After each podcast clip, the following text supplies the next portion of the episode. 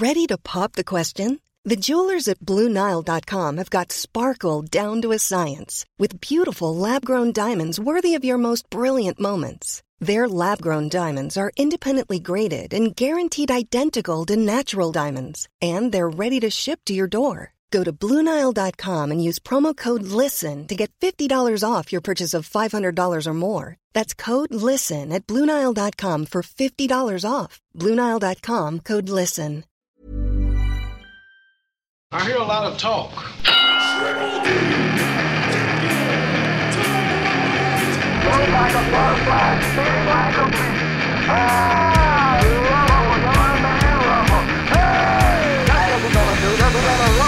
Culture Box.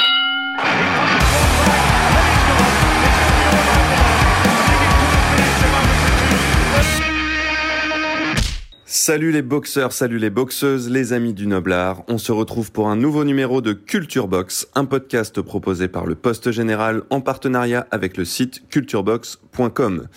Avec moi, comme d'habitude, le spécialiste du ring, Nicolas Zessler, journaliste, écrivain, auteur de La beauté du geste. Il a régalé les foules mexicaines avec ses esquives sur le ring avant de s'installer à Barcelone, d'où il nous parle aujourd'hui. L'ami de toujours, Nicolas, bonjour. Salut Félix, c'était plutôt des esquives du front. J'esquivais avec le front. bah ça marche aussi, ça fait un peu plus mal, mais ça marche. Ouais. Euh, tiens, d'ailleurs, petite question, la boxe aujourd'hui pour toi, ça se résume à quoi? Du shadow dans ton salon ou tu tâtes encore un peu le sac de frappe, euh, tu fais des sparring de temps en temps Euh, non, figure-toi que mon dos euh, et euh, d'autres petites blessures me laissent plus boxer. Donc euh, quand je suis en forme, euh, à la rigueur, j'entraîne ma copine qui s'est transformée en, en une boxeuse argentine euh, rugueuse et dure au mal. Et sinon, ouais, je fais un peu de shadow dans mon salon. Ou, ouais, ou quand je marche, là, tu sais, quand tu t'es tellement entraîné que ça devient presque automatique, tu vois, de donner des coups dans l'air euh, à n'importe quel moment de la journée, ce qui doit euh, contribuer à me faire passer pour un fou auprès de mes voisins, mais bon, j'assume. Mais comme tu sais, la boxe, c'est le sport des comebacks, donc on espère toujours te voir euh, pour un retour sur le ring de la fausse patte barcelonaise et argentine. Allez, on y va pour cet épisode à la découverte d'un autre grand personnage de la boxe. C'est parti. Only some 25 seconds, and he laughs at his own misfortune. Is it going to continue? Félix Parès, Culture Box. Il y a des hommes qui se font à la force de leurs poings, littéralement. Des hommes qui n'ont d'autre choix que la violence pour mettre dans leurs assiettes de quoi apaiser leur ventre. Le boxeur dont nous allons parler dans cet épisode fait partie de ces damnés de la terre. À une différence, ses poings ont fait naître de l'or. On vous parle du Philippin le plus célèbre de tous les temps, celui qu'on appelle Pac-Man, l'incroyable Manny Pacquiao. Et pour commencer, comme d'habitude, tu as choisi, Nicolas, une phrase qui illustre, selon toi, un peu le sujet, l'homme dont on va parler. C'est une phrase d'un certain Lalanda, c'est ça? Ouais, c'est un matador espagnol euh, du XXe siècle. À qui donc euh, on parlait des coups de corne du taureau. On lui demandait évidemment euh, comment il pouvait ne pas avoir peur de ces coups de corne. Et euh, sa réponse, c'est celle euh, que tu as choisie pour illustrer ce podcast. Les coups de corne que donne la faim sont encore pires. Pourquoi ce choix, Nico? Eh bah oui, mais parce que ça illustre bien le parcours de Pacquiao et de beaucoup de boxeurs qui viennent des bas-fonds des bidonvilles du tiers-monde. C'est-à-dire que quand tu nais dans un cocon, dans un pays euh, comme la France ou dans le premier monde, tu vois, la violence du ring, ça peut te faire peur, t'horrifier, te laisser perplexe. Mais si tu crèves de faim, par comparaison, c'est plutôt sympa de monter, euh, gagner ton pain entre quatre cordes. Alors Emmanuel Dapidran Pacquiao, il est né en décembre 1978 à Bukidnon sur l'île de Mindanao aux Philippines. Donc on voit bien qu'on est dans un endroit que personnellement je ne connais absolument pas, je n'ai aucune idée de à quoi peut ressembler sa vie là-bas. Est-ce que tu peux m'éclairer un peu sur les conditions de vie de Manny Pacquiao sur l'île de Bukidnon? Eh ben, elles sont pas piquées des verres parce que quand il est enfant, on est en pleine guerre civile. D'ailleurs, euh, il raconte qu'à 5 ans, il voit euh, couper la tête d'un chef rebelle après une escarmouche par l'armée. Sympa. Sa famille est très pauvre. Ils vivent dans la jungle, dans une petite bicoque. Pour comprendre le contexte, il ne sait pas ce que c'est qu'une voiture, il ne sait pas ce que c'est qu'une télé. Son père va cueillir des noix de coco en haut des arbres pour les revendre. Lui, il grimpe plusieurs fois par semaine euh, sur une montagne pour aller chercher de la nourriture et de l'eau. Donc c'est vraiment la galère, c'est la pauvreté extrême et, et il fait euh, plein de petits boulots euh, très rapidement pour aider sa famille. Oui, donc c'est bien ce qu'on disait dans l'introduction, c'est une ADN de l'adversité qui se construit et qui euh, potentiellement lui restera dans sa carrière et sa détermination sur le ring. Il fait des petits boulots, comme tu dis, il a même été pêcheur, c'est ça? Ouais, il a été vendeur ambulant pendant pas mal de temps et il a aussi aidé un vieux pêcheur sans salaire. Hein. En fait, le vieux monsieur lui donnait une partie de sa pêche. Donc c'est pour montrer à quel point Pacquiao et sa famille sont dans une situation où ils ne mangent pas à leur faim. Et c'est sûr que dans ce contexte, la boxe peut représenter une planche de salut. Alors pour être assez clair et direct hein, sur la galère de la famille Pacquiao, euh, je raconte que tu m'as appris. Hein. Un jour, en fait, le papa il décide carrément de tuer le chien du foyer pour le manger. C'est pour euh, comprendre un peu le niveau de galère. Dans ce contexte, et plus largement, comme tu l'as dit, dans les pays qui ne sont pas du premier monde, la boxe c'est un boulot en fait, un boulot euh, comme on irait à l'usine en fait, hein, c'est ça Ouais, c'est clair, mais c'est sûr que c'est mathématique presque. Quand t'as rien à perdre, t'es davantage disposé à monter sur le ring. Et puis, je crois qu'on pourrait dire que c'est aussi un autre rapport au corps, parce que dans beaucoup de pays comme ça, ton corps est vraiment ton seul outil de travail, ta seule ressource. Et c'est sûr que c'est plus valorisant de t'en servir sur le ring plutôt qu'en tapinant ou en travaillant euh, sur les docks. Euh, à porter des charges lourdes. Au moins avec la boxe, tu as une lueur d'espoir, celle de devenir un champion et de t'en sortir et d'aider ta famille. Je me souviens au Mexique, j'ai fait une pesée pour euh, le tournoi des Guantes de Oro. Mais tout le monde s'en souvient, Nicolas. Il n'y a pas que toi. je précise à chaque fois le nom du tournoi, mais si vous écoutez attentivement, en fait, il n'y en a qu'un seul. Euh, et du coup, il y avait des gars du Chiapas qui étaient plus jeunes que moi, qui avaient la gueule toute cassée et qui s'étaient tapés 24 euh, heures de bus dégueulasse pour venir tenter leur chance à Mexico, donc dans un tournoi amateur en plus. Donc les bourses étaient vraiment, euh, enfin, couvraient à peine le prix du voyage. Et eux, ils trouvaient ça normal, tu vois. Ils étaient en train de tenter leur chance pour s'en sortir. Ce qui était plutôt anormal, c'était ma présence en fait. Et D'ailleurs, euh, il y avait euh, le médecin du tournoi qui, euh, tu sais, quand ils, examinent les boxeurs, ils posent quelques questions sur ton lieu de naissance, ton métier, ton niveau d'études. Et à chaque fois que je répondais à ces questions, le mec, il tombait des nues, en fait. D'ailleurs, à la fin de la consultation, il m'avait demandé ce que je foutais là. Je lui ai répondu que j'étais là parce que j'aimais la boxe. Et du coup, sa conclusion, ça avait été en me chassant que j'étais complètement fou qui m'avait laissé songeur.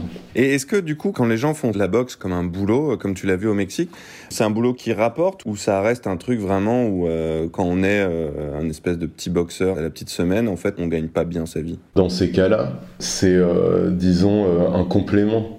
Le petit boxeur à petite semaine, il bosse à l'usine ou comme vendeur ambulant. Ce qui est sûr, euh, dans ces pays où justement la boxe est quand même euh, vue comme un métier, comme une porte de sortie, c'est que ce sont des carrières amateurs très courtes et que les boxeurs et les entraîneurs qui les accompagnent essayent de faire en sorte de faire passer tout ce petit monde très très vite en pro pour pouvoir commencer à toucher des bourses qui sont vraiment pas énormes mais qui commencent à ressembler à quelque chose, tu vois, 100 dollars, 200 dollars, etc. Ouais. Dans le cas de Manny, il commence la boxe vers 7 ans. Est-ce que c'est, euh, du coup, lui, c'est vraiment pour l'argent ou est-ce qu'il y a quand même une passion derrière ça euh, chez Manny Pacquiao? Il y a un projet qui est de s'en sortir et d'aider sa famille. Hein. Pas forcément de devenir champion du monde, mais clairement d'aider sa famille. Mais il n'y a pas que ça. malgré tout, il doit y avoir un peu de passion, parce que c'est quand même une activité trop prenante, trop cruelle pour qu'il n'y ait pas de passion. Alors tu gagnes ta vie, certes, mais elle te donne aussi la boxe, hein, même si c'est difficile. T'as l'adrénaline, t'as le défi, t'as l'ego, les émotions, tu te sens mieux dans ton corps, tu plais aux filles, euh, t'as la reconnaissance du public, même si c'est un niveau très local au début. Et puis, je pense qu'il faut qu'on dise que si c'est un moyen de s'en sortir, ça n'a rien à voir avec un raccourci. C'est long, avant que tu commences à gagner de l'argent, hein, vraiment de l'argent. Tu souffres, on ne donne rien, tu t'entraînes pendant des années, tu prends des coups et euh, je dirais que ceux qui prennent les raccourcis, en fait, ce sont plutôt euh, les gangsters, les dealers, les, les voleurs, et pas les boxeurs, au contraire. Track running music. What we are witnessing here is unheard of in the sport of boxing. Manny Pacquiao, the world's best pound-for-pound fighter. Not the kind of guy you want to mess with. Ladies and gentlemen, the fighting pride of the Philippines, Manny Pacquiao.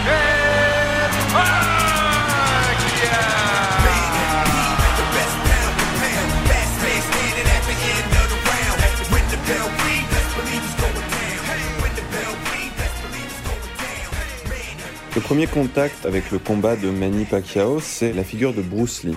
Ouais, c'est marrant. En fait, euh, il aurait vu le dernier film de Bruce Lee, qui l'aurait beaucoup marqué. D'ailleurs, il, s'exerçait ensuite euh, en tapant sur un arbre à banane euh, près de chez lui. Et puis surtout, il y a quand même un grand changement dans sa vie d'enfant, c'est que il déménage avec sa famille chez son oncle à General Santos City parce qu'ils n'arrivent pas à s'en sortir. Et l'oncle se trouve être un fan de boxe et il commence à l'entraîner. Alors c'est rudimentaire. Hein. Il n'a pas de chaussures, il fait son jogging pieds nus. Euh, quand tu vois les gants euh, qu'il portait, c'est vraiment pas le dernier modèle euh, Everlast. Il doit avoir environ 12 ans et ensemble avec son oncle, il regarde aussi des matchs de boxe et notamment il regarde Tyson Douglas. On renvoie à notre podcast précédent. Et Pacquiao a dit ensuite que ce combat avait changé sa vie. Alors, il exagère peut-être un peu, mais parce qu'il y a toujours une réécriture de la légende a posteriori, mais c'est quand même intéressant parce qu'il dit qu'en le regardant, il a su qu'il voulait devenir boxeur et que ce combat lui a montré qu'un underdog pouvait l'emporter. C'est une défaite de Tyson. Exactement. Et puis il y avait aussi un champion local de General Santos, un certain Dyson Cordero, qui l'aurait un peu entraîné euh, à cette époque-là. Et il va vite partir à Manille, hein, de la capitale, pour euh, justement pouvoir boxer. Euh, j'imagine, pour des bourses plus intéressantes et surtout, euh, voilà, dans le monde de la vraie boxe, euh, pas celle des petites provinces, mais de la capitale. Là-bas, c'est encore très dur pour lui. Hein. Il est euh, presque SDF en même temps qu'il il développe sa boxe. Il part à 14 ans environ. Il s'embarque comme passager clandestin sur un bateau sans la permission de sa mère, qui lui aurait pas donné, parce que quand même un gamin de 14 ans qui part sans aucune ressource pour la capitale, ça fait peur. Et du coup, il survit comme il peut. Il dort parfois dans la rue, il dort parfois sur le tapis du ring du gymnase où il s'entraîne. Il mange du riz une seule fois par jour. Et puis, il fait des petits boulots pour survivre. Je crois qu'il a travaillé dans une fabrique de récupération de métaux. Il a fait la plonge et euh, à 16 ans, il finit par passer pro en montant sur son âge et sur son poids. Parce que l'âge minimum pour passer pro aux Philippines à cette époque est fixé à 18 ans. Oui, il commence dans quelle catégorie? Eh ben, il commence dans la plus petite, celle des poids mouches. Mais il ne fait même pas le poids minimum de la catégorie minimum. Donc il monte sur la bascule avec des poids cachés dans ses poches et ça marche. Il a beau être maigre comme un clou, avoir une tête d'enfant et une technique rudimentaire, il accumule les victoires.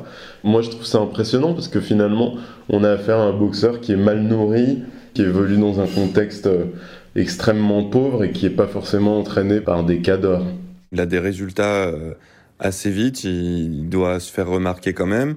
Et euh, du coup, ça lui permet de se projeter vers le continent. Il va pas aller vers l'Amérique, mais il va se tourner vers l'Asie, vers l'Ouest, euh, par rapport à, à, là où il est. Il va se lancer un peu à l'assaut de l'Asie en le nettoyant, ce continent, petit à petit, quoi. Exactement. En fait, euh, au fur et à mesure, il gagne en expérience et il monte de catégorie. Et il prend tous les boxeurs du continent asiatique de ces catégories pour devenir un phénomène à l'échelle asiatique. Il faut quand même savoir que les Philippines euh, sont un pays de boxe. D'accord. Il y a quand même des boxeurs à prendre. Il y a des Coréens, des Thaïlandais, euh, des Japonais, et, il va se faire les dents en fait sur tous ces boxeurs-là. C'est un continent, l'Asie, par rapport euh, donc à l'Amérique ou même à l'Europe, hein, où la boxe est aussi reconnue comme un justement le noble art, un sport qui attire les foules, qui attire potentiellement les revenus de diffusion, ou c'est un sport plus mineur? Alors, en fait, la particularité de l'Asie, tu t'en doutes, c'est qu'il y a une énorme concurrence des autres sports de combat et des arts martiaux.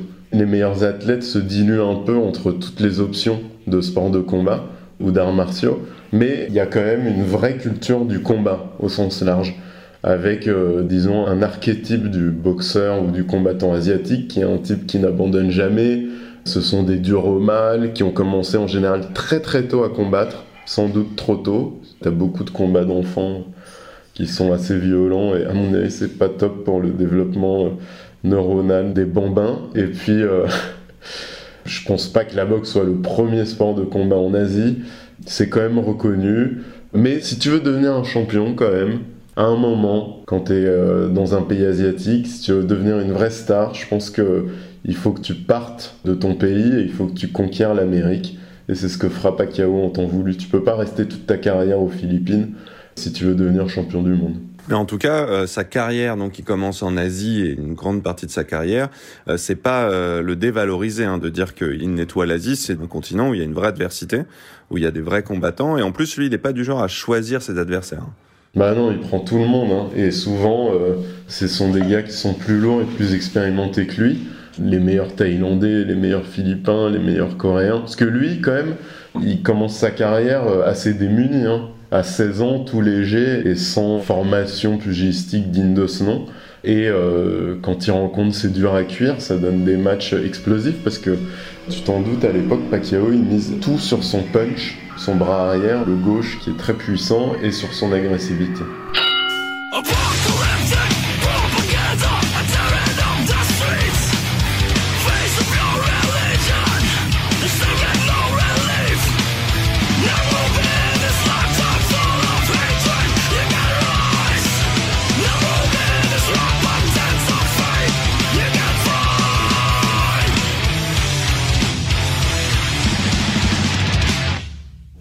Tu veux qu'on fasse un petit portrait, c'est un gaucher.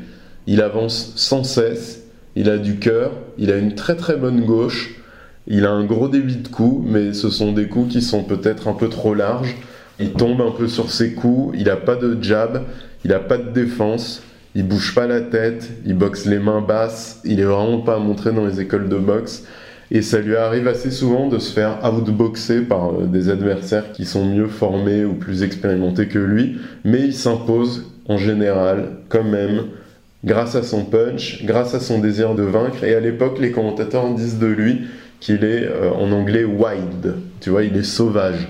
Ça lui permet de devenir assez rapidement un phénomène dans son pays et dans la région parce que bon bah en plus d'être spectaculaire, il est déjà très sympathique, il sourit tout le temps, il parle à tout le monde et ça c'est très apprécié notamment en Asie. Mais ça veut dire du coup qu'il a quand même un bon menton. Il a un bon menton mais il prend quand même des KO. Il prend un KO surprise euh, à son douzième combat qui est peut-être dû aux premières tentations qui viennent avec les premières bourses. Donc euh, la possibilité d'acheter des bouteilles d'alcool, de parier au casino, euh, le succès auprès des filles. mais bon, ce chaos aurait été suivi par une remise en question et il en prend un second un peu plus tard qui est lié plutôt au fait qu'il comme il change souvent de catégorie, et ben à ce moment-là, il n'arrive plus à faire le poids dans sa catégorie et il boxe complètement déshydraté. D'ailleurs, pour le punir de ne pas faire le poids, euh, on le fait boxer avec des gants plus gros que celui de son adversaire et il se fait étaler euh, parce qu'il est complètement épuisé. Donc tu l'as dit, il va monter en catégorie, hein, donc il va monter en poids. Une des particularités de Pacquiao, c'est qu'il va vraiment faire un grand nombre de catégories de poids. Est-ce que c'est courant dans la carrière d'un boxeur? Et qu'est-ce que ça représente en termes de difficulté, d'adaptation, de changer de catégorie? Bah, C'est courant dans les carrières de boxeurs de changer de catégorie, mais Pacquiao c'est un cas particulier. En tout, il deviendra champion du monde dans 8 catégories de poids différents, ce qui est euh, un record euh, limite imbattable par rapport au changement de catégorie, je crois qu'on peut dire qu'il y a deux façons de monter de catégorie. Il y en a une qui est naturelle, quand tu es jeune et que tu es en pleine croissance, ou quand tu es un peu plus vieux et que voilà, tu prends un peu de poids, tu t'épaissis. Et l'autre qui est euh, de monter de catégorie pour aller chercher les gros combats parce que tu as nettoyé euh, ta catégorie actuelle. Pacquiao, il fera les deux. Au stade de sa carrière où on en est, il est en train de s'étoffer, de prendre du muscle, en plus, il commence à manger à sa faim, donc ça change aussi sa morphologie. Il passe très vite d'une catégorie à l'autre. Et généralement, le défi, quand tu montes comme ça en poids, c'est d'emmener avec toi ta vitesse, ton punch et ton explosivité. Et donc d'adapter ton entraînement pour préserver tout ça en, te renforçant, pour être prêt à recevoir des coups qui sont plus lourds par définition, parce que tu boxes contre des adversaires bah, plus puissants. Et euh, bah, chez Manny Pacquiao, ces montées de catégorie, elles se font très naturellement, en tout cas euh, à ce stade de sa carrière, parce qu'il continue sa croissance et, il s'étoffe euh, naturellement. Quoi. Et pour nous donner une idée, euh, en termes de poids, de là où il est parti à là où il a boxé le plus haut, ça représente combien de kilos de différence? 20 kilos de poids mouche à poids super welter. D'accord. 20 kilos, c'est monstrueux. Ça se voit jamais dans une carrière de boxeur et encore moins dans les petites catégories parce que après, si t'es poids lourd, bah, tu, peux faire des stratégies pour être plus lourd. Tu vois, pas de limite de poids. Tu peux monter très lourd pour peser sur ton adversaire. Ça, c'est un autre délire. Mais dans les petites catégories, commencer en poids mouche et finir en super welter, c'est vraiment inédit. D'ailleurs, vous pouvez le voir hein, sur les images, euh, vous voyez quand même une différence. On le reconnaît presque pas euh, entre le, le Pacquiao tout sec euh, qui fait 48 kilos et celui qui va combattre des Margarito, des boxeurs qui ont vraiment une autre morphologie. C'est assez impressionnant.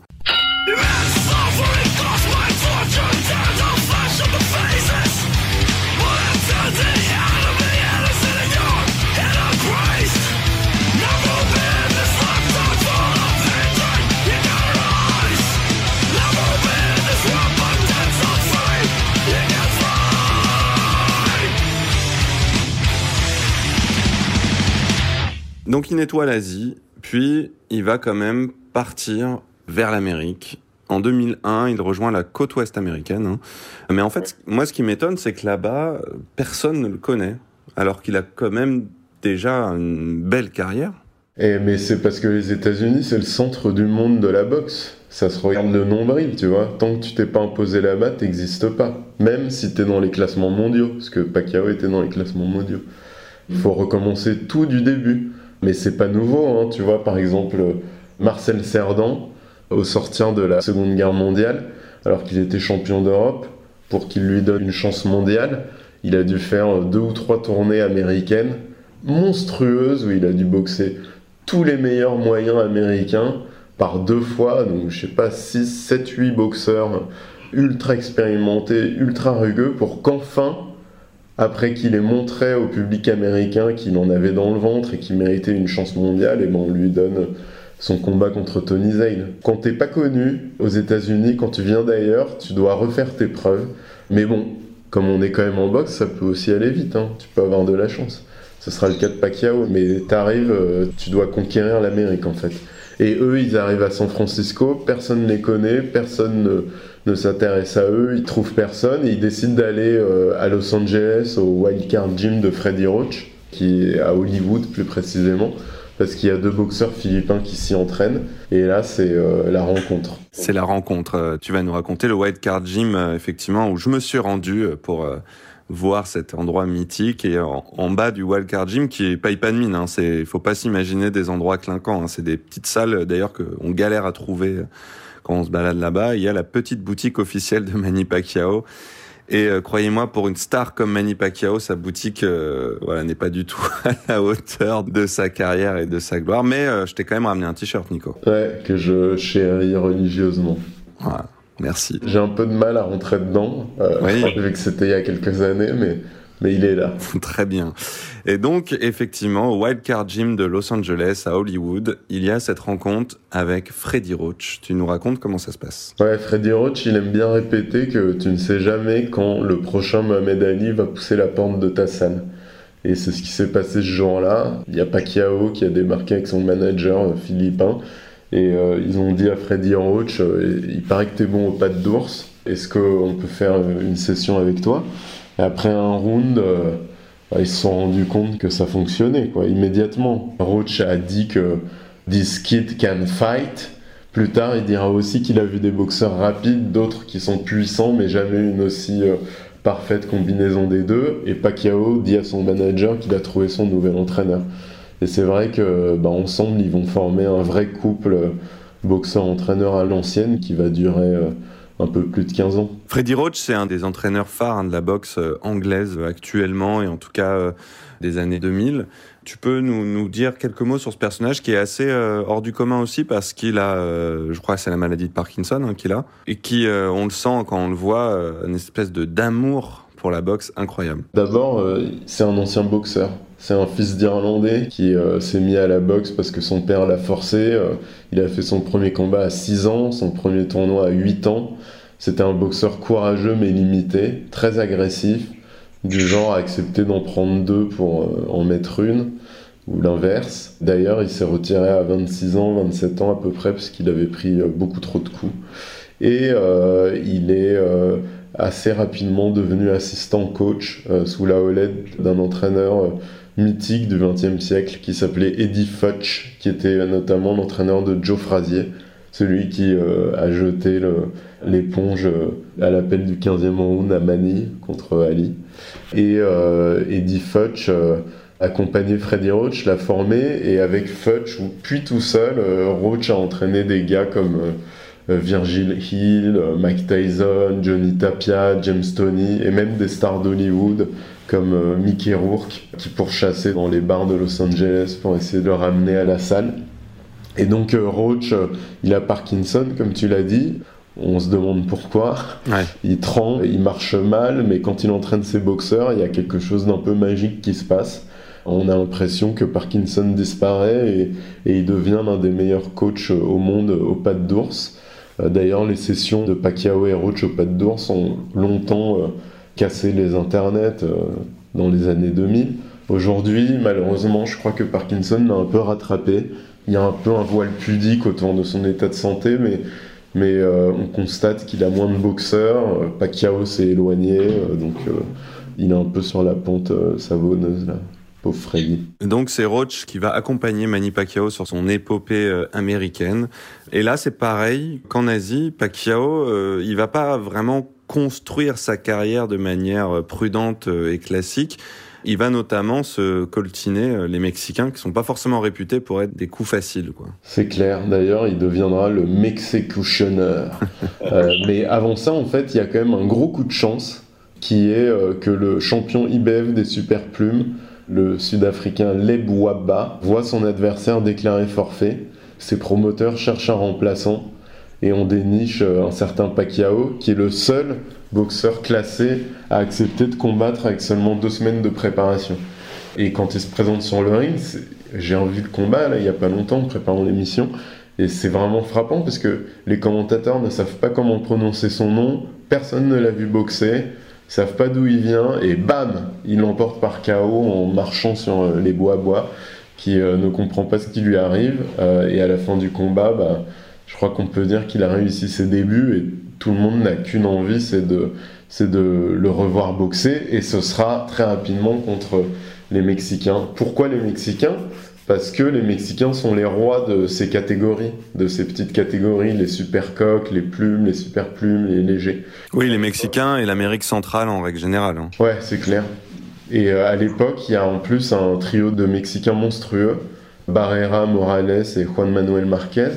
Et à eux quatre, avec Pacquiao, ils vont recréer une sorte de Fabulous Four, des petites catégories. Tu sais, le Fabulous Four euh, mythique de l'histoire de la boxe, c'est celui euh, qui réunissait euh, Thomas Hearns, Roberto Duran, Sugar Ray Leonard et Marvin Hagler. Mais là, ils vont refaire un peu la même chose dans des petites catégories. Et ces trois Mexicains, ils ont la particularité d'être tous les trois extrêmement techniques. Ils ont été tous les trois façonnés par l'école mexicaine, donc classique tout en ayant modernisé leur boxe au contact des États-Unis. Ils ont tous de l'orgueil, un cœur gros comme ça, et à la rigueur, ils sont peut-être mieux préparés que Pacquiao pour livrer des combats aussi durs, aussi difficiles. Ils ont plus de ressources technico-tactiques, plus d'expérience, mais Pacquiao, c'est un peu le facteur X. Comment se déroulent ces combats euh, pour Pacquiao? C'est des combats qu'il a du mal à remporter, mais qu'il remporte quand même, ou est-ce qu'il se balade? Ah non, il se balade vraiment pas. Hein. C'est des combats super difficiles, il y a des défaites, des nuls, des victoires. Mais en tout cas, ce qui est sûr, c'est que Pacquiao, il bénéficie en tout cas lors de ses premiers affrontements d'une sorte d'effet surprise. Tu vois, par exemple, le premier combat contre... Il part pas favori. Hein. Premier combat contre Barrera, donc c'est son premier affrontement contre l'un de ces trois Mexicains.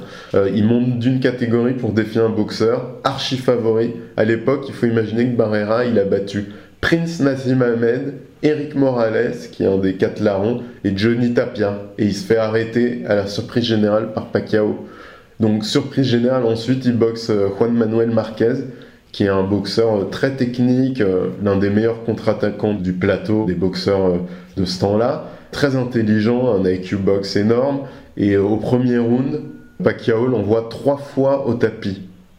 Trois fois, alors que Marquez, bon, ça lui arrivait d'aller au tapis, mais trois fois en un round, c'est incroyable. Il comprend pas ce qui lui arrive, et c'est vrai que Pacquiao, quand il boxe ses Mexicains, il montre aux yeux du monde entier qu'il a quelque chose de spécial. Et ce quelque chose de spécial, c'est la capacité à surprendre et à électrocuter ses adversaires. Parce que les coups les plus dangereux, c'est pas forcément les plus lourds, les plus puissants, mais ce sont ceux que tu ne vois pas venir, parce que ton cerveau ou ton corps n'ont pas le temps de te préparer à l'impact. Tout d'un coup, tu prends un coup, bam, t'es surpris, tout ton organisme est surpris et tu tombes, même si c'était pas la frappe la plus lourde. Et Pacquiao, il a ça, donc ça fait des combats très spectaculaires. Alors Marquez parviendra à, renverser la vapeur et à obtenir un match nul, mais tout le monde est choqué. D'ailleurs, Marquez, c'est intéressant d'en dire deux mots parce que c'est un peu le némésis de Pacquiao. En tout, ils se boxeront quatre fois. Et euh, je pense que Marquez, c'est celui qui a le mieux décrypté la boxe de Pacquiao pour le contrer, même si euh, bah, il a perdu le deuxième et le troisième combat sur décision contestable et contestée des juges avant de prendre sa revanche en 2012 où il a réussi à placer un KO net et sans bavure sur Pacquiao. Culture Box, direct dans tes oreilles. Et c'est quoi le combat qui va marquer le plus les esprits euh, de ces affrontements-là? Est-ce qu'il y a un combat où euh, vraiment là on se dit euh, qu'on a un boxeur hors du commun? Je pense que c'est le premier combat contre Barrera où il passe de, tu vois, tout d'un coup on se dit ah ouais, là c'est un phénomène. Et après, ça se confirme dans tous ces affrontements contre euh, Barrera qui reboxera, euh, Marquez et Morales. Et il y a peut-être aussi euh, le deuxième combat contre Eric Morales, où là, on, se dit que Pacquiao a fait évoluer sa boxe en fait. Parce que le fait de boxer contre ses champions, ça fait vachement évoluer la boxe de Pacquiao. D'ailleurs, au niveau boxe pure, pour moi, c'est peut-être le moment le plus important de sa carrière, parce qu'il apprend à leur contact notamment parce que en les boxant, ces boxeurs lui révèlent euh, ses failles. Tu vois, par exemple, il perd son premier combat contre Eric Morales, qui est, un énorme champion. Hein. On parle de mecs qui rentrent tous au Hall of Fame, hein. mmh. des champions mythiques qui sont dans le top 10 des 10 meilleurs Mexicains de l'histoire. Le coup de chance, c'est qu'ils se sont retrouvés euh, à boxer au même moment et qu'ils se sont boxés les uns les autres. Mais bon, après cette défaite contre Eric Morales, Freddy Roche décide de transformer sa boxe, la boxe de Pacquiao, euh, parce que Pacquiao, ça reste un boxeur qui ne compte que sur sa gauche, et euh, Roach essaye de développer sa droite, son bras avant.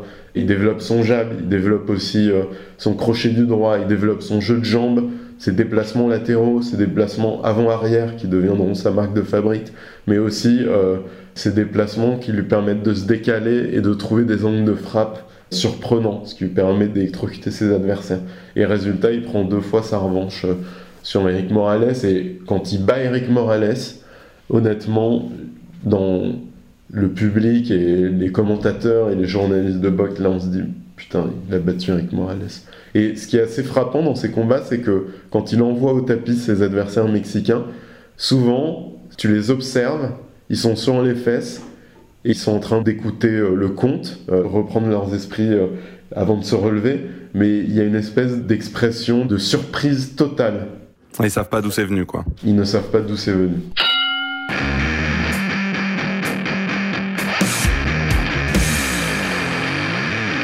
La boxe de Pacquiao à ce moment-là, est-ce qu'elle est complète ou est-ce que c'est encore euh, trop son mental et sa rage qui le définit? Ou est-ce que vraiment techniquement il appartient au meilleur boxeur qu'on ait vu? Je pense qu'à la fin de de tous ces affrontements, tu vois, avant d'aller disputer les grands combats contre de la Hoya, Koto, etc., on peut dire qu'il est vraiment au point. Honnêtement, en 2008, avant de la Hoya, il est vraiment très au point, mais après, je veux dire, euh, un boxeur comme Juan Manuel Marquez restera toujours un meilleur technicien que Manny Pacquiao. Mais disons que ce que fait Roach, c'est euh, tirer le meilleur des extraordinaires capacités physiques et mentales de Pacquiao pour euh, construire la boxe la plus efficace pour lui. Et il le fait extrêmement bien, tu vois. Et donc, il y a effectivement ce combat contre De La Hoya. De La Hoya, c'est quand même souvent le mec qui se fait battre pour permettre à des boxeurs de rentrer, ça y est, dans le très grand monde, quoi. Le pauvre De La Hoya, euh, c'est un peu une cible aussi à un certain moment. C'est encore une fois une sorte de passage de témoin. Euh, il n'y a pas photo contre De La Hoya. Ouais, c'est un passage de témoin et c'est un grand saut médiatique aussi. Il monte de deux catégories pour défier un boxeur qui considérait comme son idole de jeunesse. Tout le monde pense que De La Hoya est trop lourd pour lui. D'ailleurs, il y a même un mouvement euh, populaire aux Philippines qui euh, veut empêcher Pacquiao de participer à ce combat parce que les gens pensent qu'il va prendre une raclée.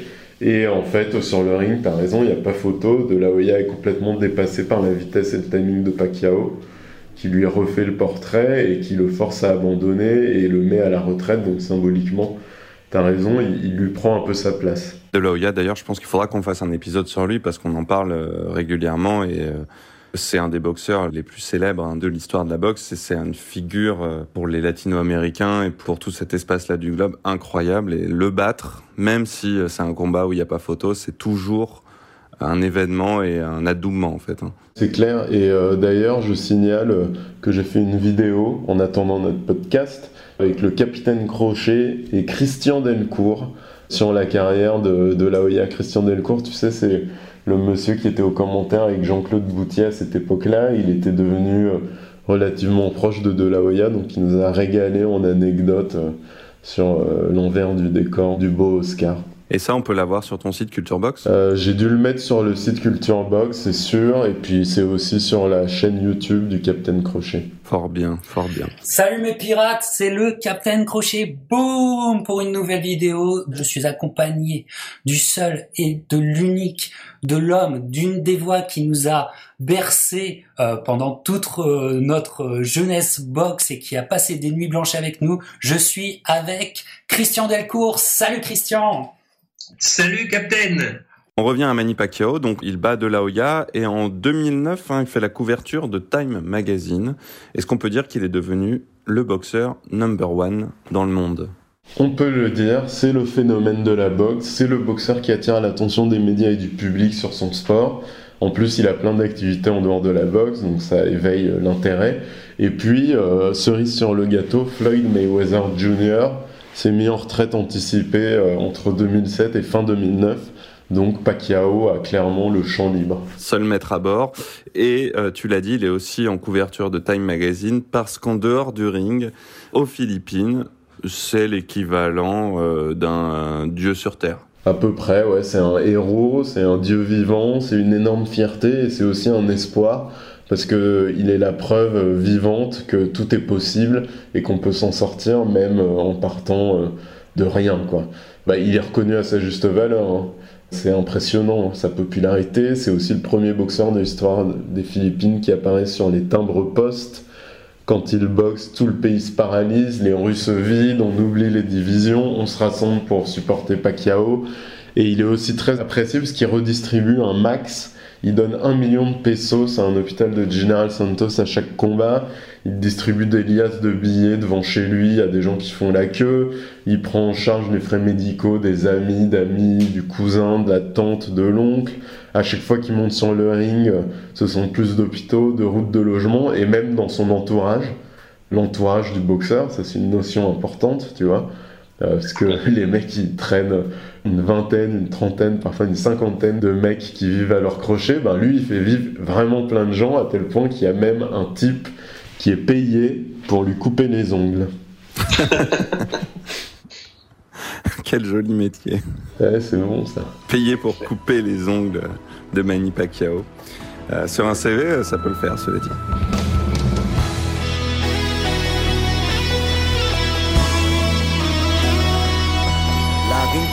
Tinatanong sa aking isipan Bakit kailangang husgahan ang iyong nararamdaman? Ano ba ang tamang batayan upang tayo'y pakinggan? Dapat mataas ba ang iyong pinagmulan? Bayan ko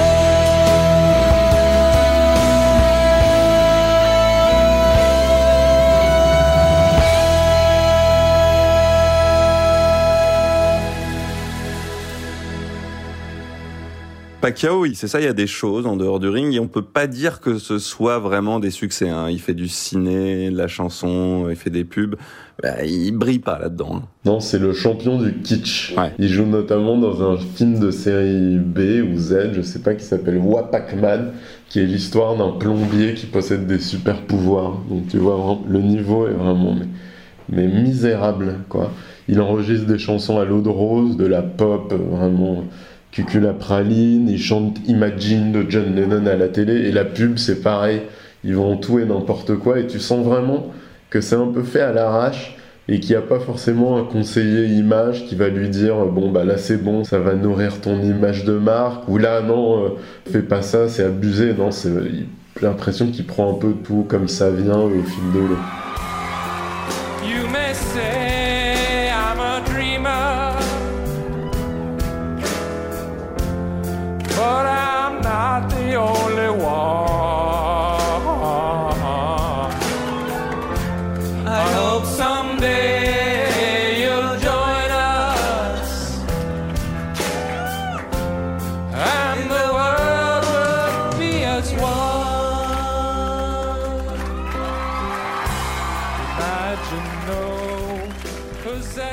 C'est pas le boxeur euh, qu'on sent brillant sur le ring et qu'on sent brillant dans la vie en général. Enfin après ça c'est un jugement euh, qui est un peu facile et sans doute pas juste de là où je suis. Mais en tout cas dans ses productions hors du ring, euh, on sent que oui il le fait parce qu'il est connu, mais on sent pas une qualité incroyable. Et là, ensuite, on va parler de politique, c'est un peu pareil.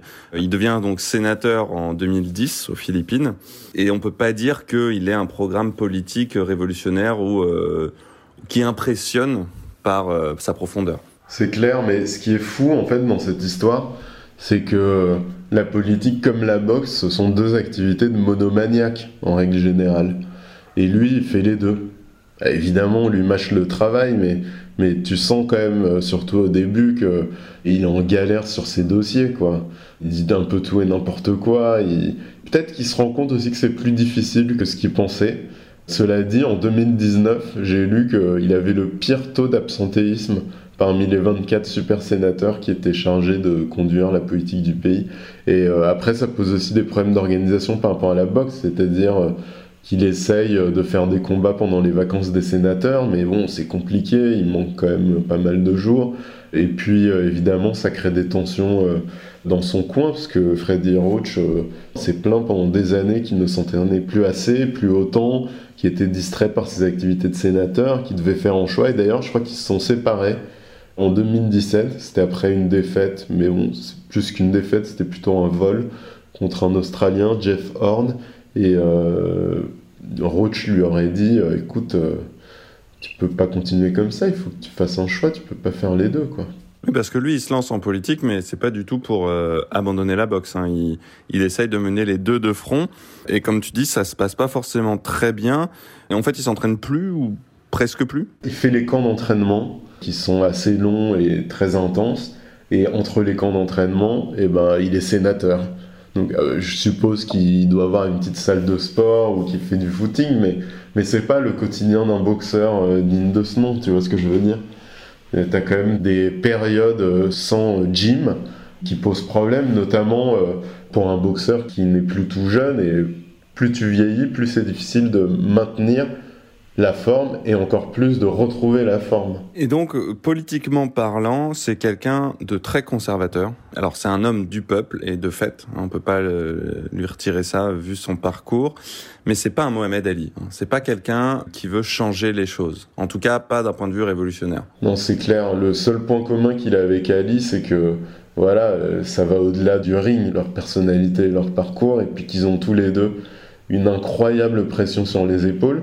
Mais là où Ali euh, était ravi de créer de la conflictualité, de s'imposer, d'imposer son discours, d'imposer son agenda, tu sens que c'est quelque chose de plus compliqué chez Manny Pacquiao, parce que le problème en fait avec la politique, c'est que tu dois faire des choix. Tu peux pas contenter tout le monde. Et Pacquiao, il a eu l'habitude de faire l'unanimité, de que tout le pays soit tout le temps derrière lui, et je crois que ça lui pose un petit problème d'être critiqué, d'être contesté. Et d'ailleurs, euh, il y a une fracture, je crois, aux Philippines, pour en avoir parlé avec quelques Philippins, entre euh, les pros et les anti-Manny Pacquiao en politique. hein. Les plus pauvres le considèrent toujours comme une idole, mais pour une certaine euh, partie de la population, peut-être plus urbaine, qui a plus de revenus ou plus d'éducation, bah, il n'est pas crédible. Eux, ils considèrent qu'il n'a rien à faire en politique, surtout que la politique aux Philippines est très corrompue, et ils ont euh, qu'une peur, c'est qu'ils se salissent en politique en fait. Et puisqu'on parle politique, parlons un peu de son discours, parce que franchement, c'est extrêmement terne. Il parle de Dieu, de la compassion. En fait, Pacquiao en politique, c'est plutôt une, une destinée, un destin incroyable, plutôt que des idées pour gouverner. Ce qui n'empêche pas d'ailleurs les sorties de route. Par exemple, il supporte le président euh, actuel, Duterte, qui mène une guerre contre la drogue euh, dont les organismes internationaux dénoncent les exécutions sommaires et les règlements de compte. C'est Duterte, c'est celui qui se fait appeler Duterte Harry, comme euh, Clint Eastwood, Dirty Harry. Et il prétend avoir flingué des dealers de drogue pour montrer la voie à ses compatriotes. Donc c'est quand même un personnage spécial. Et puis il y a eu aussi un scandale autour de propos de Pacquiao euh, homophobes. Il aurait déclaré euh, les gays sont pires que des animaux. Autant dire qu'il est contre le mariage gay. C'est triste, mais en fait, euh, Pacquiao, même si c'est un champion du monde, ça reste un produit de son milieu. C'est-à-dire qu'il a quitté l'école très tôt, il a grandi dans une famille conservatrice, dans un pays très conservateur, et puis en plus, il a été brainwashé par les évangélistes il y a quelques années. Et moi, Pacquiao et la politique, au-delà des gros titres des journaux, c'est intéressant. Voilà, un boxeur qui devient sénateur, qui pourrait devenir président en 2022, on ne sait pas. Pourquoi pas C'est vrai que ça fait cliquer, tu vois, as envie de lire l'article. Mais revenons à la réalité, tu vois, revenons sur Terre. Les Philippines, c'est 100 millions d'habitants, 20% qui vivent dans un état de pauvreté extrême, des enjeux super complexes. Et Pacquiao, son programme, c'est dire que Dieu le guide et qu'il n'est pas corrompu. Ça, c'est pas suffisant, tu vois. On voit aussi que c'est euh, surtout comment on peut utiliser euh, une image, une icône qui a autant d'influence sur un peuple pour euh, effectivement avoir des supporters d'une politique. Parce qu'on peut pas imaginer que Pacquiao il soit là comme ça tout seul, mais c'est plutôt une popularité incroyable. Je pense qu'on a du mal dans nos pays à se rendre compte d'une telle popularité dans un pays euh, d'un homme qui est sans doute euh, utilisé par des gens qui voient l'occasion euh, rêver de briller en politique et de le mettre en place. Parce que Pacquiao, et ça on le voit aussi à l'occasion de sa boxe et de ses combats où il y a souvent normalement des, des, espèces de discours entre boxeurs avant les matchs pour faire monter un peu la pression, de dialogue, de trucs. Il est pas brillant là-dedans. Hein. C'est pas quelqu'un euh, qui est très coloré en termes de discours, de paroles, euh, d'esprit en général. Il est plutôt discret, un peu comme tu dis terne. C'est assez basique. Hein. C'est euh, je suis content d'être là. J'ai rien contre le mec. Enfin c'est pas c'est pas un esprit quoi. Non, c'est clair. En plus, à, ce propos du trash talking et de l'agressivité euh, dont peuvent faire preuve les boxeurs euh, avant euh, et pendant le combat d'ailleurs, c'est l'élément aggravant, si j'ose dire, c'est que donc il y a quelques années, il est devenu ultra pieux et évangéliste. en fait, à un moment, le succès a, disons, fragilisé son mariage. Il était, tu t'imagines, pourchassé par les groupies, il avait des bars, un casino plein de maîtresses et sa femme a menacé de le quitter. Et puis, il aurait fait un rêve où euh, Dieu lui aurait parlé, euh, qu'il a invité à mettre de l'ordre dans ses affaires, à retrouver le chemin euh, vers le Seigneur, et donc à devenir ultra pieux, à tel point que Freddy Roach s'en est inquiété parce qu'il avait l'impression que Pacquiao avait complètement perdu l'instinct du tueur, c'est-à-dire qu'il voulait gagner ses matchs de boxe, mais il cherchait plus à faire mal à ses adversaires comme il pouvait le faire quelques années avant.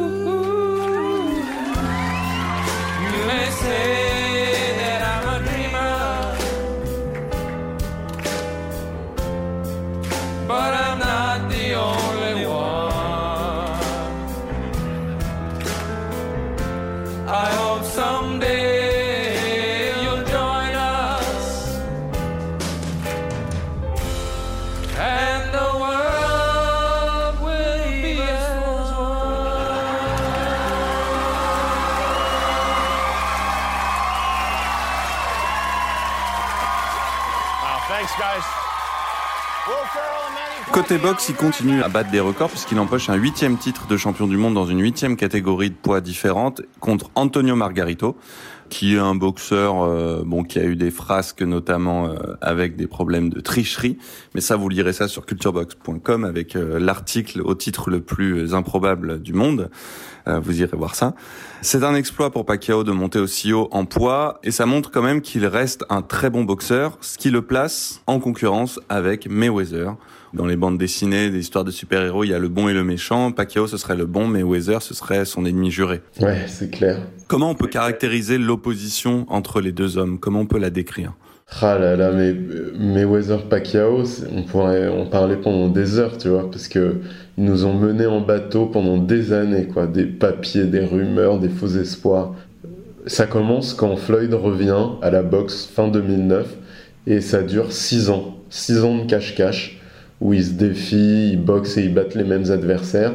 Et puis donc l'opposition entre les deux hommes, alors elle se développe sur plusieurs niveaux. D'abord, Floyd, c'est la boxe du 21e siècle. C'est-à-dire que c'est un boxeur qui soigne son invincibilité, son image de marque, il sélectionne ses adversaires soigneusement pour les prendre au bon moment et maximiser euh, euh, le montant de sa bourse par rapport au risque qu'il court. Et Manny, c'est la boxe old school. Il boxe les meilleurs, les plus dangereux, il perd des combats, il gagne les revanches. C'est un autre délire. Dans la communication aussi, c'est différent. Ils peuvent pas être plus différents. Floyd, c'est un provocateur, un vantard, c'est le méchant du film. Les gens achètent euh, ses combats en pay-per-view pour le voir perdre, mais ils achètent quand même. Et Pacquiao, bah, c'est le mec poli, gentil, content d'être là. Pareil sur le ring, Floyd c'est l'un des meilleurs boxeurs défensifs de l'histoire. Son truc à lui, et c'est pas du tout un reproche, c'est juste un constat, c'est qu'il cherche toujours à prendre le moins de risques possible. Donc il score pas beaucoup de KO parce qu'il prend pas de risques et en plus il a les mains fragiles. Alors que Pacquiao, bah, c'est un boxeur très agressif, c'est un boxeur très offensif et surtout c'est un boxeur très généreux. Ouais, c'est vrai que le style de Floyd Mayweather peut être très très frustrant et agaçant à regarder, mais euh, je rappelle quand même que c'est le principe même normalement de la boxe, hein, de prendre le moins de coups possible, contrairement euh, à ce qui peut parfois euh, plaire aux, spectateurs. Hein. En fait, Mayweather, c'est quelqu'un qui applique parfaitement ce que doit être la boxe. Ouais toucher sans se faire toucher. La boxe, évidemment, et le public et les médias raffolent de cette opposition euh, euh, du bon et du méchant, euh, du pauvre et du, du clinquant, du trash-talking contre la politesse. T'as d'autres exemples dans l'histoire d'opposition entre deux hommes vraiment qui ont fait vendre autant de papier Plein, en fait, parce que c'est la meilleure façon de vendre un combat, hein, de, de, tout temps. Un gentil, un méchant. Ça commence avec Jack Johnson contre Jim Jeffries en 1908. Donc Johnson c'est le vilain noir et Jeffries c'est le grand espoir blanc. Ça continue avec par exemple Joe Louis euh, et Max Schmeling. Donc Joe Louis c'est l'Amérique euh, démocrate contre Max Schmeling euh, qui représente l'oppression nazie. Pauvre Schmeling, on lui doit un podcast parce qu'il n'était pas nazi. Il avait un manager juif et une femme euh, des pays de l'Est, slave. du coup, rien à voir avec le nazisme, mais bon, peu importe. Ça marche aussi pour euh, Floyd Patterson et Sonny Liston. Donc Floyd Patterson, c'est un peu le gendre idéal, le bon noir, alors que Sonny Liston, c'est euh, bah, le drogué, le mafieux. Et puis pour finir, moi j'aime bien ce qu'a fait Ali au Zaïre quand il a boxé Foreman. Ali qui était en général le méchant, là il a réussi à faire de Foreman un méchant auprès du public zaïrois en le mettant dans le même sac que les colonisateurs belges parce que tout simplement il avait un berger allemand qui était un chien euh, assez populaire auprès des anciens euh, colonisateurs belges. Entre Pacquiao et Mayweather, contrairement aux exemples que tu as cités où il y a eu des combats assez rapidement entre deux hommes qu'on vendait comme opposés, là tu l'as dit, c'est quand même quelque chose de très frustrant et qui a fini par finalement tous nous agacer et nous faire dire qu'on se foutait quand même de notre gueule parce que le combat, il a eu lieu que très très tard. Et pourquoi finalement il a peiné à se faire? Qui avait peur de l'autre? Qui refusait le combat? Est-ce que ce sont les deux qui nous menaient en bateau? Comment ça s'est passé? Voilà, c'est difficile de démêler le vrai du faux, parce que chacun dit que c'est de la faute de l'autre, évidemment. Et pendant des années, il y a eu un hic à propos du suivi antidoping. Mayweather a exigé des contrôles très poussés en laissant entendre que l'évolution de Pacquiao à travers ses différentes catégories de poids était suspecte. Ce qui est vrai, honnêtement, mais Pacquiao a refusé pendant un certain temps en prétendant qu'il avait peur des aiguilles. Bizarre. La boxe, c'est quand même un monde où on a peur de rien, quoi. Ensuite, Pacquiao s'est fait battre par euh, Timothy Bradley. Enfin, surtout, il s'est fait voler par les juges. Et puis il s'est fait mettre KO par Marquez en 2012, donc on s'est dit il n'y a plus vraiment euh, intérêt à faire ce combat, mais il a quand même réussi à revenir et à recréer de l'intérêt, d'autant que Floyd euh, sortait de deux combats euh, moyens contre l'Argentin Maidana et qui paraissait prenable. Donc finalement le combat s'est fait. Je pense que à un moment les deux hommes se sont dit c'est maintenant ou jamais quoi. Ils avaient 36 et 38 ans à peu près, c'était le moment de faire sauter la banque une carrière de boxeur, euh, de grand boxeur, t'es là pour t'en mettre un peu plein les poches et histoire de couler une retraite euh, paisible. Culture Box, direct dans tes oreilles. Alors le combat, il arrive donc assez tard, je me souviens plus l'année, mais ça doit être en 2015, un truc comme ça. 2015, c'est ça. 2015. Euh, honnêtement, on est tous retombés dans le panneau alors qu'on avait tous marre de cette opposition. Mais évidemment, dès que le combat est annoncé, on se jette dans les épisodes HBO qui présentent le combat parce que euh, en bon fan gogo de la boxe, on attend que ça. Mais on est d'accord qu'il arrive beaucoup trop tard ce combat, qu'on s'est foutu de notre gueule, que euh, il n'y a pas eu de respect du public et même euh, de se dire voilà on est les deux boxeurs en place c'est normal qu'on se rencontre et qu'on fasse ce combat là il y a clairement eu un truc pour l'argent et d'ailleurs euh, du coup sportivement ce combat il est décevant il est décevant il n'y a pas de il n'y a pas vraiment de suspense, non Il est très décevant, mais disons que Floyd lui a donné une leçon de boxe. Mais je sais pas. C'est vrai que c'est arrivé tard. Après, il y a des combats qui arrivent tard et qui sont géniaux parce que bah, les boxeurs ont moins de jambes, donc ils restent un peu plus en face l'un de l'autre et du coup ça fait des combats explosifs. Hein. C'est pas une question de calendrier, mais c'est surtout la façon dont ça s'est passé. Évidemment, personne ne reprochera à Pacquiao de perdre contre Floyd Mayweather, surtout contre Floyd Mayweather qui est un extraordinaire champion.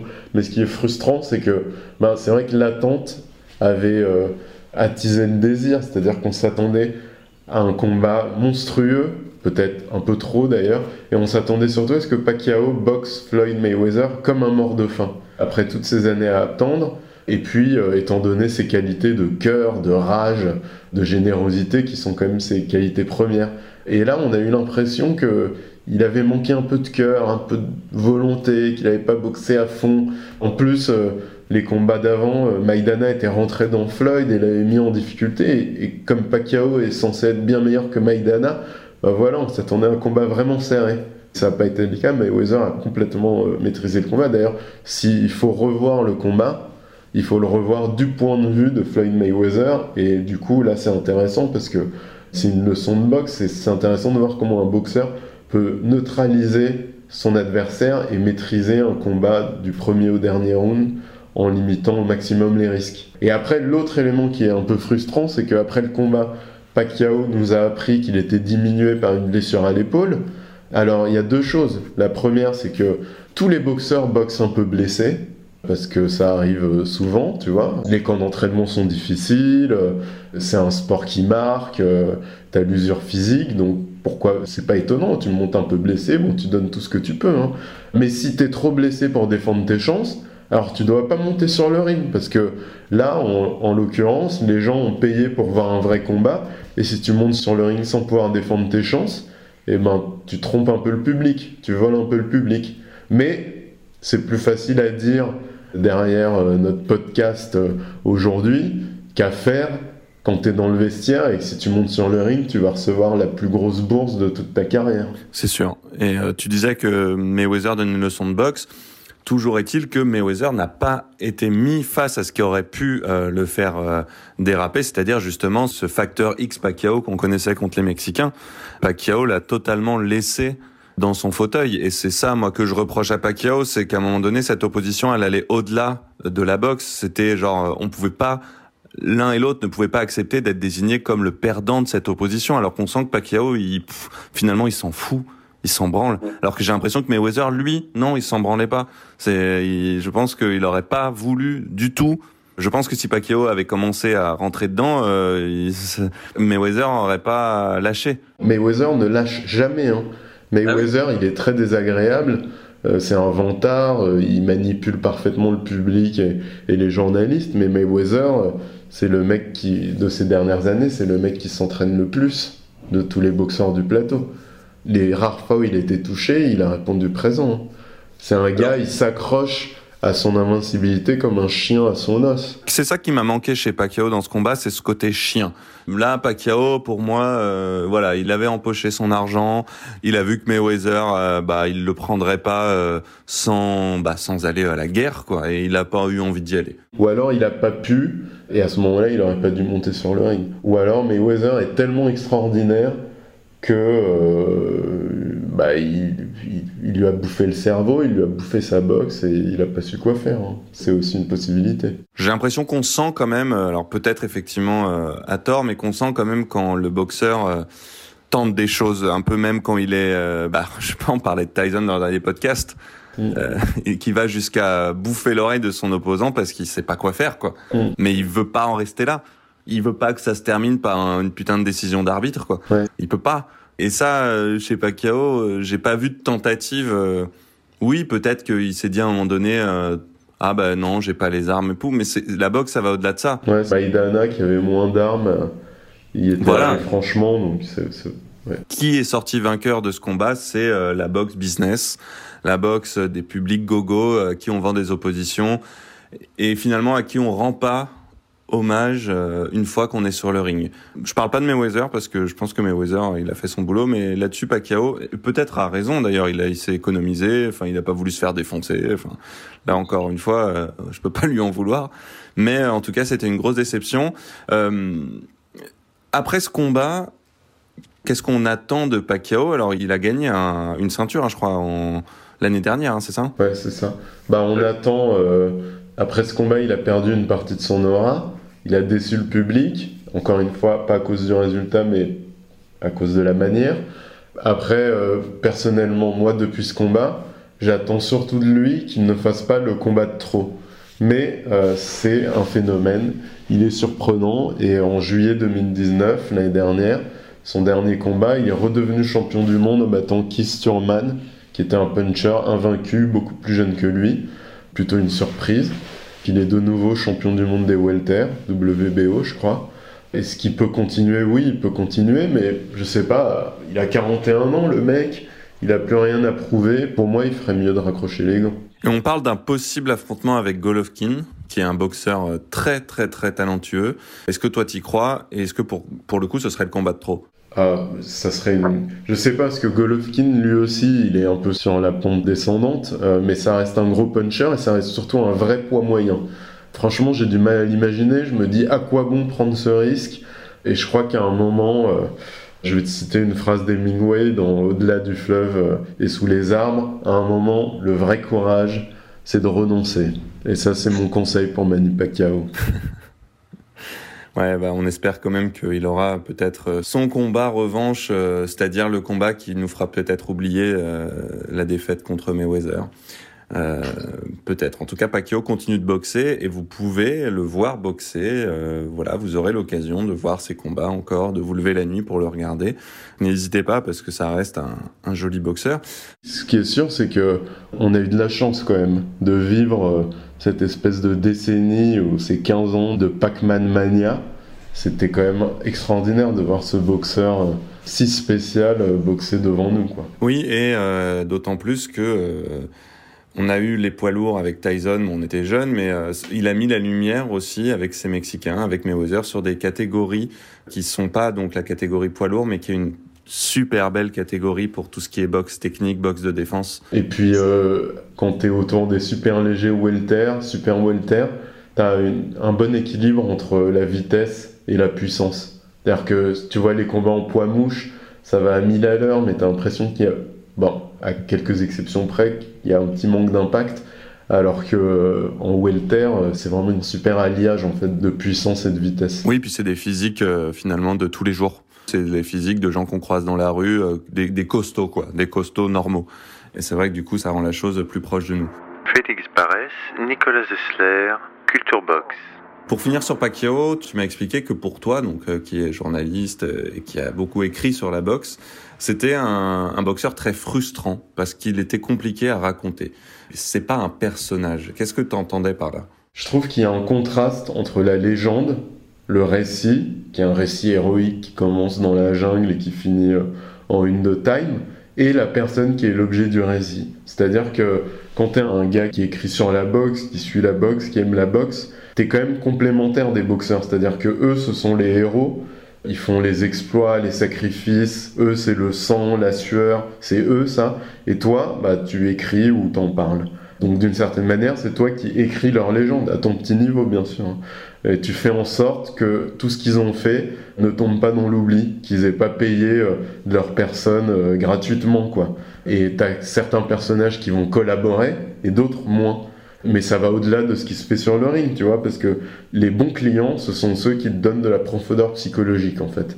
C'est Ali qui faisait de chaque combat un événement politique, où c'est Ali qui, euh, après sa suspension à cause du Vietnam, découvre qu'il encaisse les coups pour le pire et pour le meilleur, et où ça va le conduire.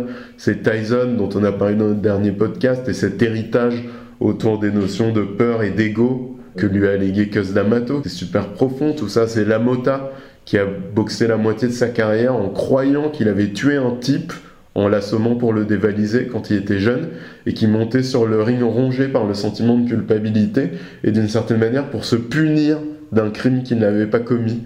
Ou c'est Foreman qui se fait traumatiser en 74 par un lit au Zaïre, et qui revient 20 ans plus tard, comme le bonhomme Michelin, là, vraiment obèse, tout lent, mais toujours puissant, pour redevenir champion du monde et faire la paix avec lui-même. Donc ça, c'est de la vraie profondeur psychologique que t'offrent les boxeurs. Mais Manny Pacquiao, ben, c'est un peu lisse, quoi. Ça me pose problème, hein, c'est lisse, il est souriant, il est poli, il enchaîne les banalités, c'est une grenouille de bénitier, mais il te lâche rien. C'est-à-dire que moi, ce que je voudrais savoir, c'est euh, quels sont les démons de Manny Pacquiao? Est-ce qu'il se réveille la nuit en sursaut, couvert de sueur, parce qu'il a fait un mauvais rêve et qu'il a l'angoisse de perdre tout ce qu'il a gagné sur le ring?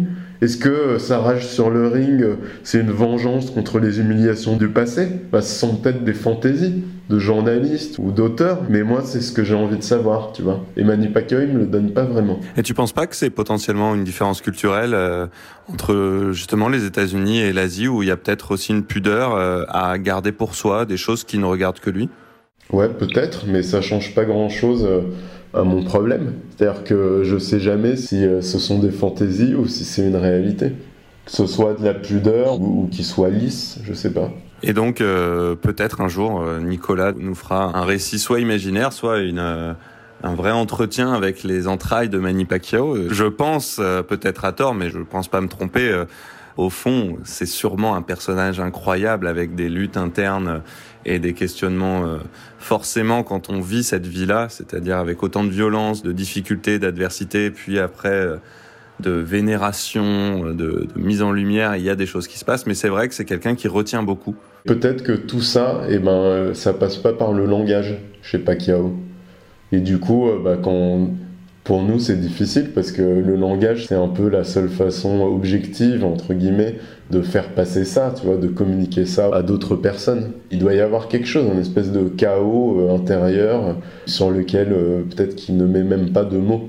Donc il faudra plutôt euh, qu'une biographie écrire un roman autour de Pacquiao où il faudra inventer tout ça à défaut de pouvoir euh, le savoir. Et malheureusement les biopics euh, cinématographiques qui existent autour de Pacquiao sont pas recommandables. Non. voilà. Il y a un documentaire qui est bien qui s'appelle Mani mais sinon non les films sur Manny Pacquiao n'y allez pas. Non. Culture Box direct dans tes oreilles. On passe à des questions, comme d'habitude, un peu plus générales à partir de ce dont on a parlé. Est-ce que les bons boxeurs euh, sont forcément nés dans la merde? Alors, je te citerai une phrase de Rocky Graziano qui te dit que le combat pour la survie est le seul combat. Donc, c'est sûr que quand t'as la misère ou son souvenir qui pousse au cul, ça te motive pour te lever à l'aube et faire ton jogging. Hein. D'où euh, le risque de t'embourgeoiser quand tu arrives au sommet. Le plus difficile n'étant pas de devenir champion du monde, mais de durer. Et ça, euh, euh, on peut tirer notre chapeau à Pacquiao, ce qu'il en a été capable de manière assez extraordinaire. Et c'est pas seulement parce qu'il est né dans une pauvreté extrême, je crois que ça va toujours plus loin en fait. C'est une condition peut-être nécessaire, mais pas suffisante. Et Pacquiao, il a développé, il a dû développer, c'est sûr, avec son sport, un, rapport euh, intime, sensuel. D'une certaine manière, pour des boxeurs comme ça, la boxe, ça devient leur moyen d'expression. C'est un peu ce qu'on disait dans la question précédente. Le mec, euh, il lâche rien, il est tout lisse, mais, mais à l'intérieur, il y a peut-être quelque chose d'autre. T'as des mecs mutiques, complètement introvertis, qui, quand ils montent sur le ring, se métamorphosent complètement. D'où l'idée que c'est un art et un moyen d'expression. Complètement. D'ailleurs, euh, si la boxe est son moyen d'expression, euh, je dirais qu'il est plus convaincant sur le ring qu'au Sénat. Concrètement, est-ce qu'on a des boxeurs célèbres qui viennent de familles riches? Je vois pas. Donc il y a quand même un lien, euh, pour le coup, assez fort entre carrière pugilistique et milieu social défavorisé à la base. Ouais, c'est clair, clair. Ensuite, deuxième question et dernière question, le lien entre boxe et politique. Pourquoi il est aussi fort, même si je n'ai pas énormément d'exemples en tête, mais j'ai Klitschko, j'ai Ali, j'ai Pacquiao et sans doute d'autres que j'oublie. Pourquoi la boxe est-elle aussi euh, propice au passage sur la scène politique? Bah parce que en fait, tu boxes jamais seulement pour toi, déjà. T'es toujours le champion d'un gymnase, d'un quartier, d'une communauté, d'un pays. Donc ça, c'est déjà un premier élément. T'es déjà un symbole. Ensuite, parce que le ring simplifie et tranche les problèmes de manière symbolique en quelques rounds au vu et au su de tous. Donc ça tranche la question noire avec Jack Johnson et Ali, ça tranche la question juive quand Max Baer bat Schmeling, encore lui le pauvre. euh, ça tranche la lutte contre les nazis quand Louis bat Schmeling, encore lui. Il était pas nazi, je, je précise à nouveau. C'est Cerdan qui bat le franquiste euh, José Ferrer dans le Paris occupé devant une foule qui murmure la Marseillaise, qui est interdite, mais devant les officiels nazis, donc il murmure la Marseillaise. La Marseillaise, c'est un symbole politique incroyable. Et du coup, euh, bah voilà, les boxeurs, ils ont, de tout temps, ils ont été récupérés. Carnera, Schmeling, encore lui. Ce qui est remarquable, et là on va finir sur Ali, mais finalement la boxe finit sur Ali. Ce qui est remarquable, c'est quand ils parviennent à reprendre le pouvoir sur eux-mêmes. Parce que tu vois, Pacquiao, on ne sait pas ce qui se passe en coulisses, on ne sait pas s'il est manipulé par euh, des mouvements politiques ou par des gourous évangélistes. On n'a pas l'impression qu'il a vraiment le pouvoir sur lui-même, le pouvoir politique sur lui-même. Mais, je veux dire, le vrai exemple de mec qui a repris le pouvoir sur lui-même, c'est Ali quand il dit, d'une part, que la boxe, c'était pour me présenter au monde. Donc, le mec, la boxe ne suffit pas, tu vois. La boxe, c'est juste une tribune. Et ensuite, quand il lâche à la face des journalistes, après sa conversion et ses prises de position, je ne suis pas obligé d'être celui que vous voulez que je sois. Là, il reprend le pouvoir sur lui-même, quoi. Amen. Et on n'a pas deux Mohamed Ali, il n'y en a qu'un, le greatest. Tout revient à lui. I hear a lot of talk about old-time great fighters. I hear people say that Joe Louis, Jack Dempsey, Jack Johnson, Jim Jeffries, and all of them would have annihilated the likes of myself, Muhammad Ali. After watching these films, watching their opponents, watching their styles, watching how they fought, watching their footwork and their speed, and my critics will admit that I am the fastest heavyweight in history of boxing with feet and hands. Avant de terminer l'émission, Nicolas, quel est ton désormais célèbre conseil culturel? Ah, ouais, là, je, je t'en ai trouvé un bon, là. Qui est pas euh, 100% boxe, loin de là, mais qui montre que la boxe fait partie de notre patrimoine. Qu'elle est présente un peu partout, dans des œuvres qui la concernent pas forcément, mais qu'elle est là, tu vois.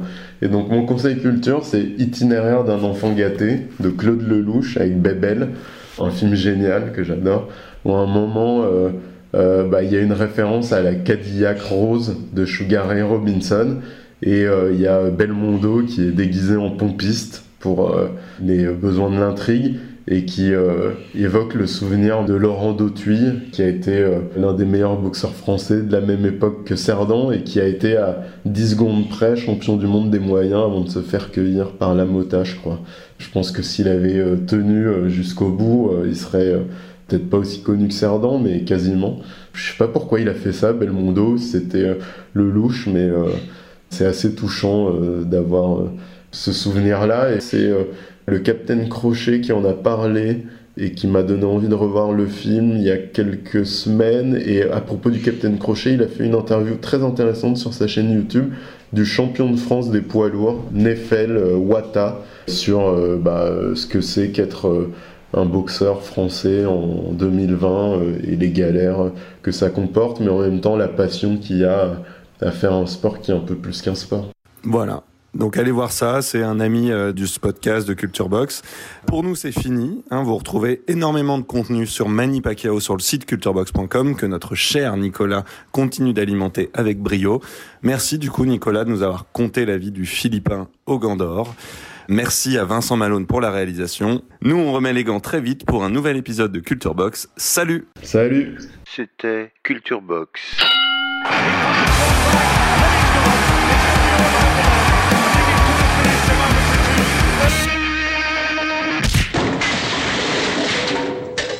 un podcast du poste général.